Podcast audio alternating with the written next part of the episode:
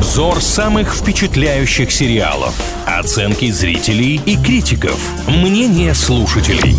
Сериализм на правильном радио. Всем, кто на правильном привет, с вами Илья Андреев и Маша Сафонова. В рубрике «Сериализм на правильном радио» говорим о самых обсуждаемых сериалах. Сегодня поговорим про проект «Фандорин Азазель». Это очередная экранизация знаменитого романа Бориса Акунина.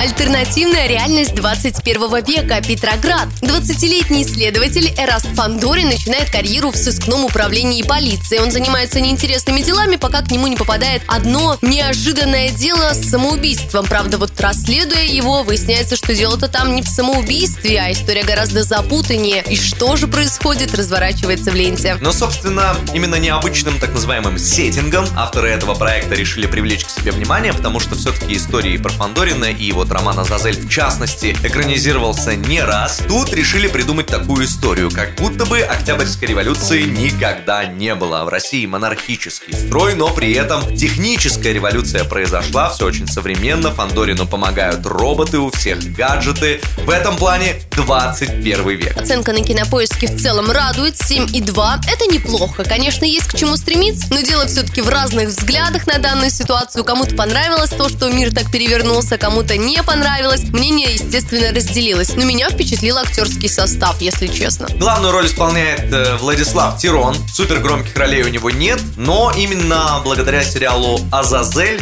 он может стать достаточно известным э, в России актером, потому что после выхода этого проекта множество материалов с его участием вышло, имеются в виду какие-то интервью, публикации, рассказы об этом молодом человеке. Из таких звезд более серьезных, именитых здесь Максим Матвеев в роли царя, собственно. Давайте перейдем к отзывам, потому что у меня немного диссонанс случился. Оценка действительно неплохая, 7,2.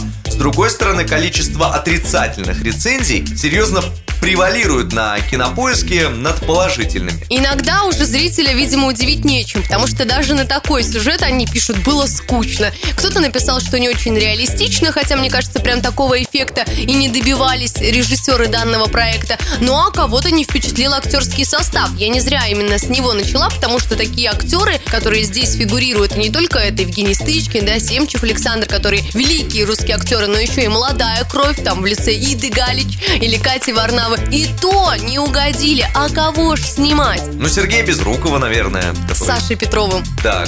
Ну, Безруков, э, собственно, снимался в одной из экранизаций Азазеля 2002 года. Давно дело было. Давайте поконкретнее, про что говорят люди. Идея перевести действие в 2023 год, конечно, любопытная, но слишком измененный сюжет не пришелся по вкусу зрителям. Люди ждали все-таки каких-то более знакомых эпизодов, а получился грандиозный переворот, и каждая серия, заканчивающаяся на интриге, она тоже многих смутило. Люди готовились к более легкому просмотру. А нравится что? А нравится экранизация в целом. Кто-то говорит, что и книга интересная, и на спектакль можно сходить, и в атмосферу сериала погрузиться очень приятно. К тому же серий немного, можно посмотреть сериал достаточно быстро, в любой выходной день, если у вас есть на это время. Действительно, эпизодов всего 6, все они уже вышли. История рассказана от начала и до конца. Если вы уже ознакомились с сериалом «Фандорин Азазель», делитесь впечатлениями. Если нет, давайте, как всегда, вместе решим. После всего услышанного, обращаем мы на этот проект внимание или нет. Группа ВКонтакте называется «Правильное радио». На стене опрос, посвященный этому многосерийнику. Ждем всех.